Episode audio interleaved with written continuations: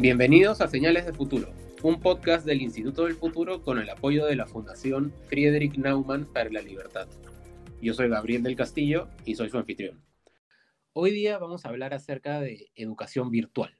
Y para entender bien este tema nos acompaña Cristina Elías hoy día, CEO de Colectivo 23.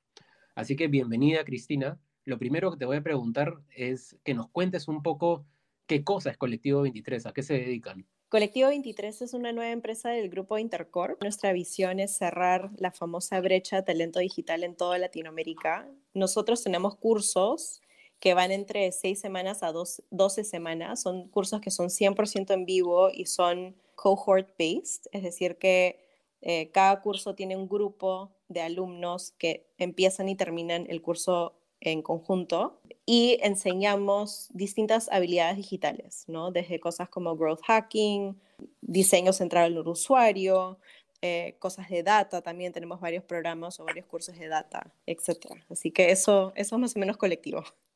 Qué bacán, qué bacán. Cuéntanos un poco acerca de esta brecha de talento digital que, que mencionas. Antes de la pandemia eh, había un montón de, de reportes que venían diciendo, oye, hoy en día los profesionales no tienen las habilidades que necesitan para, esta nueva forma de trabajar y específicamente en los siguientes 10 años va a haber una brecha tremenda. Es decir, van a haber puestos de trabajo que existen y no van a haber suficientes personas que tienen las habilidades para llenar esos puestos de trabajo y por ende va a haber una escasez de cierta manera de talento digital. Lo curioso es que con la pandemia y con el hecho que todas las empresas, los negocios, la forma de vivir se ha digitalizado a la mala, esta famosa brecha digital, que se supone que en cinco años, diez años recién nos iba a pegar, ha empezado a pegar hoy.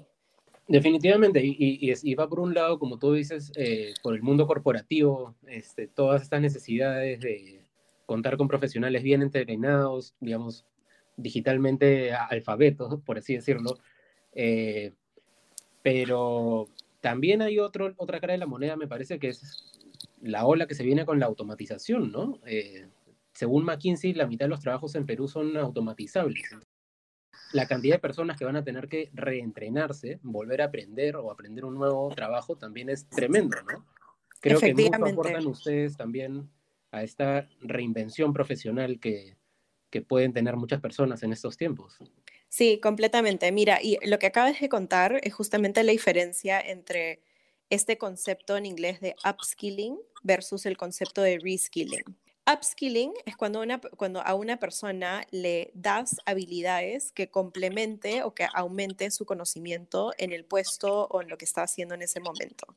Entonces, eso, por un ejemplo más tangible, es, puede ser que es una persona que trabaja en marketing digital y a esa persona le dices, no, sabes que yo necesito que tú sepas de growth marketing, necesito que sepas del funnel de conversión. Entonces le mandas un curso para que se upskille y para que tenga esas nuevas habilidades en el puesto donde está. El reskilling es justamente el ejemplo que diste, ¿no? Que, que van a haber muchos puestos de trabajo que ya no son relevantes o van a haber posiciones que ya no son relevantes y hay personas que se van a tener que reinventar completamente. Sí, esto que nos comentas es importantísimo, ¿no? La diferencia entre, entre el reskilling y el upskilling, que también es clave, ¿no? Sobre todo si estamos en un país que poco a poco necesita eh, mayor capacidad de sus profesionales, entrar a nuevas industrias, industrias que demanden más en cuanto a habilidades, eh, es importantísimo, ¿no? Pero esa es una parte, es la parte, digamos, de, las habilidades y las brechas que hay que cerrar en ese sentido. Pero lo otro que quisiera conversar contigo, Cristina, es más bien cómo la tecnología está cambiando la forma en que se enseña, ¿no? Porque entiendo que ustedes se dedican exclusivamente a educación virtual. Sí, y hace unos cuatro o cinco años tuve una conversación con una persona que se llama Steven Coslin, em, que es ex rector de Harvard y ex rector de Stanford, ¿no? Entonces viene de, de, un espacio educativo bastante tradicional, ¿no es cierto? Y justamente él migró a fundar Minerva, que es una universidad que es 100% online, que ya tiene muchos años en el mercado, muchísimo antes de la, pandemia. Y le hice la pregunta, Steven, ¿por qué e-, eliges enseñar completamente online? O sea, ¿por qué harías ese pivot tan fuerte, además viniendo de un sector tan tradicional?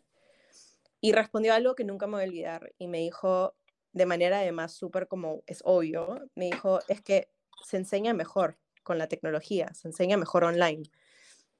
Y recién ahora en colectivo estoy entendiendo lo que él dijo. Em, lo que sucede es que la tecnología y, varias plataformas que existen hacen que tú puedas realmente diseñar espacios y experiencias de aprendizaje que son bastante únicas y que ayuden además que los alumnos realmente aprendan y apliquen lo que están aprendiendo eh, de manera mucho más eficiente que puede ser una aula. Eh, yo sí creo que la educación tradicional va a cambiar radicalmente. Eh, y hay universidades en Estados Unidos, por ejemplo, que todo el mundo ya está vacunado, los estudiantes, los profesores. igual, por ejemplo, están usando eh, los campus virtuales con los avatars, tienen sesiones dentro del, campus virtual. Y yo creo que eso no va a cambiar porque, porque ya el sector que ha sido más resistente al cambio en los últimos, no sé, 100 años, ah, está viviendo estos cambios gracias a la pandemia. Bueno, definitivamente yo también diría que estoy de acuerdo en que el uso de tecnología y, estas herramientas digitales para la educación está para quedarse, ¿no? Eh, Minero es un caso muy interesante, la verdad. Nosotros tenemos un curso online también en el Instituto del Futuro que enseñamos de manera completamente virtual, pero digamos, ha sido toda una experiencia, todo un reto adaptar las herramientas al mundo online, ¿no? Tal cual. Eh, me gustaría primero preguntarte este, cuáles son los principales retos que, están encontrando ustedes. Hay una necesidad de la humanización de la experiencia eh, y justamente ese es el reto más grande que la educación continua ahorita está afrontando, porque además los adultos que aprenden no es lo mismo que un estudiante que aprende. Un estudiante es mucho más tolerante a, pucha, la, la experiencia no es tan chévere, eh, total, eh, eh, esta educación que estoy recibiendo lo está pagando otra persona o no tiene costo directo hacia mí. Un adulto que invierte 100, 50, mil dólares de su propio dinero, que además ha ganado trabajando, tiene un nivel de exigencia muy, muy distinta. Entonces, yo te diría que el principal reto para la educación continua es cómo hacemos como instituciones para humanizar y mejorar las experiencias de aprendizaje utilizando la tecnología para realmente crear productos que son valorados por, por los adultos que quieren aprender, básicamente. Definitivamente, eso es algo que vemos y, y, bueno, viendo el feedback que la retroalimentación que nos suelen dar en nuestro curso, eso es lo que más valoran los estudiantes definitivamente, ¿no? La experiencia, el sentir que les ha agregado algún valor, este, y, no es fácil eh, necesariamente lograr que puedan trabajar de manera colaborativa o, que de alguna forma conecten entre ellos eh, en un modelo virtual, ¿no? Pero se puede hacer. Nosotros, por ejemplo, les planteamos un desafío que tienen que resolver de manera colaborativa con las herramientas que les enseñamos y eso nos funciona bastante bien.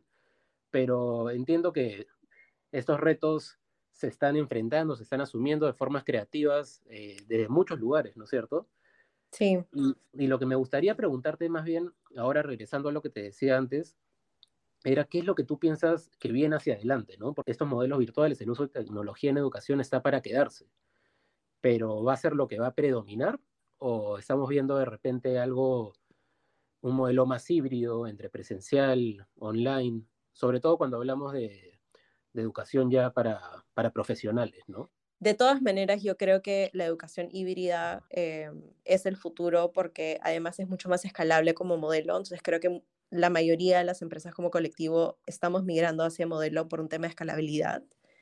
Pero yo sí apuesto a que va a ser online, eh, en el sentido que no es que va a ser necesario tener espacios físicos para que los profesionales vayan físicamente a aprender.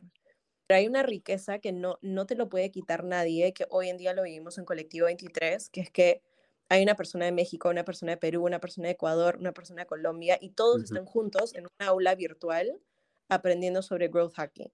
Entonces, hay muchas cosas que te da la virtualidad que eh, las aulas físicas se quitan, ¿no? Lo otro es que los profesionales eh, valoran mucho su tiempo. Y creo que una de las cosas que hemos aprendido con la pandemia es justamente el, valor del tiempo, ¿no? Y mi hipótesis es que no sé qué tanto las personas o los adultos o los profesionales van a querer subirse a su carro a las 7 de la noche cruzar una ciudad para llegar al aula donde tienen que llevar la clase, como era antes. En colectivo antes tú tenías que hacer eso, teníamos un espacio físico en, en San Isidro, que es el centro financiero de, de, Lima. Honestamente no creo que va por ahí. Sin embargo, vamos a tener que seguir escuchando a los usuarios y honestamente creo que las empresas que van a ganar en los próximos cinco años son los que van a poder pivotear muy rápidamente según lo que buscan los consumidores también. Entonces simplemente también es estar constantemente escuchando y, experimentando. Mira, me parece interesantísimo lo que me comentas y, creo que probablemente, eh, probablemente tengas razón en la dirección en que va a ir eso, sobre todo a nivel de profesionales y educación continua, ¿no? Este, nosotros, por ejemplo, cuando hemos conversado con, con expertos en educación, eh, hablando sobre esos modelos virtuales, normalmente son expertos en educación básica o en educación uh -huh. universitaria, ¿no? Entonces ellos tienden a, a, a pensar que se regresa, que se nos movemos hacia un modelo híbrido, pero que sería primero presencial y después online. Pero creo que eso podría ser un poco de resistencia al cambio, simplemente. Eh, me parece muy interesante. Totalmente. Mira, te digo algo. Hay una razón por la cual en los últimos 100 años no se ha cambiado la forma que se enseñan las clases tradicionales de la universidad. O sea, ese formato lecture es, es como se viene literal enseñando hace 100 años. Entonces, y no se ha cambiado. Por más revoluciones que puedas haber tenido, crisis, etcétera, la educación tradicional se ha mantenido bastante fuerte y bastante firme en su forma de hacer las cosas. Sí, de hecho existía una frase, no me acuerdo exactamente cómo era, pero era algo así como saca a un, profe a un médico de hace 100 años y ponlo en un hospital hoy en día y va a estar completamente perdido. Agarra un profesor de hace 100 años y ponlo en un aula de un colegio y va a entender exactamente lo que tiene que hacer, ¿no? Qué buena, no la había escuchado, pero totalmente cierto. Sí, sí, y eso recién está empezando a cambiar, ¿no? Eh, el último punto, digamos, importante que me gustaría tocar antes de tener que terminar hoy día es eh, justamente porque ustedes se enfocan en, en, entrenamiento profesional, ¿no? Educación continua. Eh, ¿Cómo ves tú en los próximos años que, que está cambiando este tema, ¿no? O sea, uno estudia, sale de la universidad o del colegio, eh, se pone a trabajar, pero ya no queda ahí. Este, es, es, un proceso a lo largo de la vida, ¿no? Sí, mira, eh, yo creo que siempre hemos sabido que tiene que seguir aprendiendo, ¿sí? O sea, es una locura que solamente aprendamos hasta la universidad o el instituto. O sea, ¿qué, ¿y qué sucede los otros 25 años de nuestra vida que estamos chambeando? O sea, no, no, no regresamos a, a seguir aprendiendo. Es como, es como raro que hayamos creado el sistema educativo de esa manera. La generación Z que viene, eh, que viene en el sentido que van a empezar a insertarse más en, en, en, la fuerza laboral, es una generación que es altamente digital. Ya mi hermana es arquitecta y sabe programar en Python. ¿Por qué? Porque lo aprendió en, en, la en secundaria, casi que parte de su, de, del currículum que tiene que aprender, ¿no? Entonces, sí creo que en los próximos años, eh, como se viene una generación al, al, ámbito laboral que es altamente digital, quienes somos mayores vamos a tener que rápidamente upskill, por usar la palabra, porque no vamos a, no vamos a tener esas habilidades, ¿no? Ahora me estoy refiriendo más a habilidades digitales, ¿no? Porque hay otras habilidades como eh, que son las más blandas, que tienen que ver con más liderazgo, gestión, comunicación, que honestamente la mejor manera de aprenderlas es, es en la cancha y, y, con años de experiencia, ¿no? Pero cuando hablo de habilidades, sí creo que va a haber como un más pánico en los próximos años de tener que estar upskillando y aprendiendo nuevas cosas. Eh, así que ahí tenemos el panorama para los próximos años. Eh, seguir aprendiendo a lo largo de la vida, no tiene sentido dejar de aprender a los veintipico, si es que vamos a trabajar 20, por lo menos 25 años más, ¿no? Exacto, sí. Y bueno, el modelo virtual llegó para quedarse. Muy, muy interesante, muchas gracias por acompañarnos, Cristina, ha sido un gusto. Eso fue Señales de Futuro. Hasta la próxima.